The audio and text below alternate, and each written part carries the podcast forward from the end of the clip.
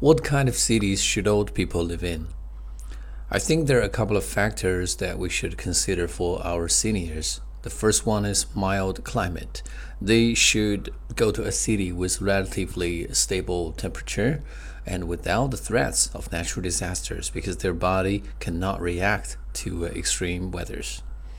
Another thing that we need to look at would be the pace of life.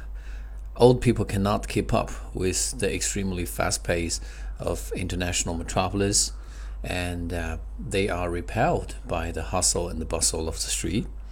So uh, that's another thing that we need to look at. And uh, last but not least, I think old people should stay away from the polluting factories, polluting industries such as coking plants, steel plants, and the paper factory. If a city's main industry um, depends on you know all those polluting industries that I've just mentioned, I think old people should just run away from them. 近期准备考试的同学呢，可以在淘宝中搜索关键词“彭百万”，获取全套雅思口语素材、文本和录音。